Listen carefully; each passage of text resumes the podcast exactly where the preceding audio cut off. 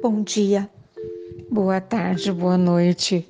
Faz tempo que não conto nada, faz tempo que não falo nada. Ah, mas essa história eu não posso deixar para lá. Não posso guardar só para mim, entendeu? Sabe aquelas, aquele livro que você lê e você fala, eu preciso repassar esse livro. Antônio Fagundes ia dizer assim: eu não vou emprestar o livro, eu vou comprar um livro, vou passar com dedicatória se a pessoa gostar demais, como eu gostei. Então, essa história eu estou passando para você. Feito um livro com dedicatória, essa história é tua. Tenho uma amiga de muito, de longa data, como diriam, né? Que na faculdade tentou fazer algumas coisas, mas o dinheiro não deu e ela se conformou com o que a vida lhe apresentou. Uh, durante a faculdade, manteve guardado no seu coração uma paixão platônica por um companheirinho ali de turma, mas todas as meninas tinham o mesmo desejo de ficar com aquele menino. E ela ficou quietinha no canto. Pra quê, né? Alimentou essa esse carinho, essa ternura, guardou só para ela mesma. Enfim, cada um seguiu seu rumo, ela não viu nunca mais, enfim. Mas aí voltando ao, aos fatos, né? Ela estava um dia desses, por isso que eu estou lembrando agora, tá? Estava num desses dias de calor absurdo, mas essa história é antiga, tá? Que não havia celular, nem, nem como encontrar as pessoas, nada disso. Ela estava num, saindo do trabalho, ficou bem na vida, ficou bem. Sozinha, não tinha ninguém na vida. Ela estava saindo do trabalho, um calor. Sabe como diz meu amigo, um calor da gota serena? Ou aquele outro falou assim: hoje temos um sol para cada um. E ela estava parada ali esperando o trânsito, o, o sinal, a faixa. De repente deu uma zoeira e ela não viu mais nada. E ela acordou, foi socorrida, ela desmaiou. Você deve ter, você que me ouve, deve ter deduzido. Ela acordou num lugar estranho, era um hospital e aquele monte de gente falando na cabeça. Tanana. Quando ela abriu os olhos, ela imaginou: eu acho que eu devo ter morrido. Isso aqui é o céu. Estava a pessoa que ela alimentou a paixão uma vida inteira, segurando na sua mão. E ela pensou: cadê as asas desse anjo? E ele falando: Oi, amiga, tá tudo bem? Que circunstância para que nós pudéssemos nos reencontrar? E o coração dela saindo pela boca. Nós estamos levando você para umas, umas avaliações. O seu coração está descompassado e ela pensando: claro, olha onde eu estou. Puxa, sem um batom, sem um cabelo arrumado.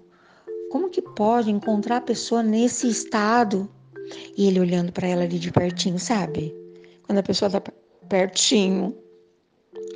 E ela imaginando que queria tanto isso, mas não queria desse jeito, né? Ela ficou com tanto medo de falar alguma coisa inadequada. Ficou silente, nenhum pio, sabe, o zíper. E aí aquele pessoal falando, vamos para lá e vamos para cá. E aí ele disse assim: "Olha, detectamos aqui um probleminha. E nós vamos fazer um, aproveitando que você está aqui já, Uh, seu convênio é bom, já conseguimos uma autorização emergencial. e nós vamos fazer um exame, blá, blá, blá, blá, blá. Sabe sobre cintilografia? Ela, ah. Aí ele brincou, brincou.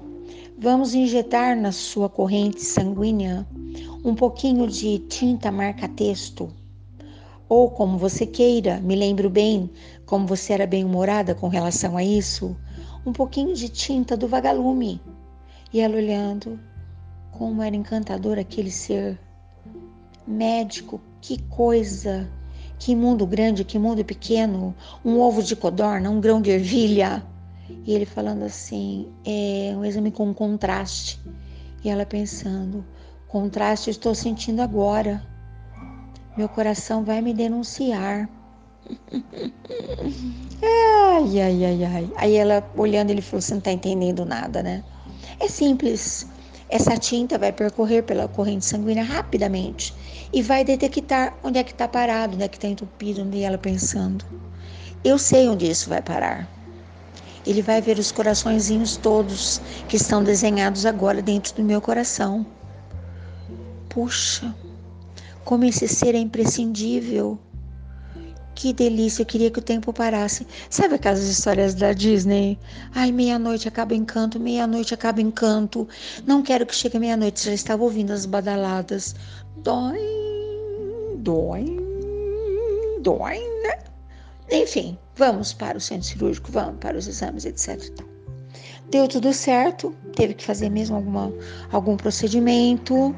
Todos os dias aquele homem maravilhoso ia visitá-la com aquele senso de humor. Ai, tudo ficava tão simples, as explicações, o diagnóstico, o remédio. Era um amigo, gostoso, né? E eles retomaram a amizade. Não apenas o tempo foi passando, um jantar, um vinho. Aí um dia ele brincando disse assim: Você não vai me perguntar o que nós conseguimos uh, detectar naquele seu exame com contraste? Ela riu, daquele riso gostoso de quem está à vontade, feliz, instalado na própria história. Ela disse: Tem alguma coisa que você quer me contar? Ele disse: Tem. Estava escrito lá no seu coração o meu nome, sem o doutor, apenas o meu nome. Em todos os cantinhos tinha lá escrito meu nome. A A cintilografia, o contraste fez uma boa leitura do teu coração e ela riu. Sim. Algumas já estavam se apagando porque faz é tempo. Ele falou: então tá. Eu vou pegar a sua mão, vou colocar no meu coração, porque eu quero que você leia aqui o que está escrito no meu coração. Ela disse: É, não desse tempo que está a tinta aí nas paredinhas e muros do teu coração. Não, é uma coisa mais recente. Já fazia um tempinho que eles estavam se avaliando. Ele consegue ler? Pegou uma lupa, colocou no coração. Consegue? Não. Eu vou ler para você. Eu vou ler. Presta atenção. Fulana que escreveu o meu nome nas paredes do seu coração, nos muros. Você quer se casar comigo? Ai, que bonito, né? Sabe que eu tô lembrando disso? Porque tem feito muito calor, muito calor, muito calor, né? Eu celebrei o casamento deles já faz um tempo, com que grande alegria, né? Contei essa história para todo mundo que tava ali, o pessoal riu muito. O pessoal da área médica fica doido. Imagina que gente louca. Como se expõe um homem com uma carreira dessas, né? Deixando uma maluca contar um negócio desse na frente de todo mundo. Mas o que me fez lembrar dessa história linda, né, para eu voltar aqui, é que ela, sempre, hoje nós temos uma comunicação virtual. Eles não moram aqui, você deve estar deduzindo, né? Tudo isso aconteceu lá em São Paulo. Que louco, né? Pois é. Mas o que ela me diz que foi graças ao calor as coincidências da vida, porque se ela não tivesse passado mole na rua, talvez tivesse sido tudo diferente. Não sei, será? Acho que não, né? Eu sempre penso que as nossas histórias estão desenhadas, sabe, tipo um manual de instruções. Maluco isso, né? Pois é. Ai, ai, essa minha maluquice faz você lembrar de alguma coisa? Quer me contar? Venha, me conte. Você vai perguntar, Su, você não teve histórias esses dias para contar? Tive, mas eu estava travada, sabe? Mas ontem aconteceram coisas, eu destravei. Alguém me abordou, que louco, num órgão público, e me falou: Estou ouvindo as suas histórias, as mesmas. Você não tem histórias novas? E eu olhei para aquela pessoa e pensei comigo: Alguém espera pelas coisas que eu falo. Talvez não seja todo mundo, eu também não sou tudo isso. Mas algumas pessoas esperam. Ai, me deu uma vontade, falei, quer saber? Eu volto, né? Hoje eu digo de novo, eu vou, mas eu volto.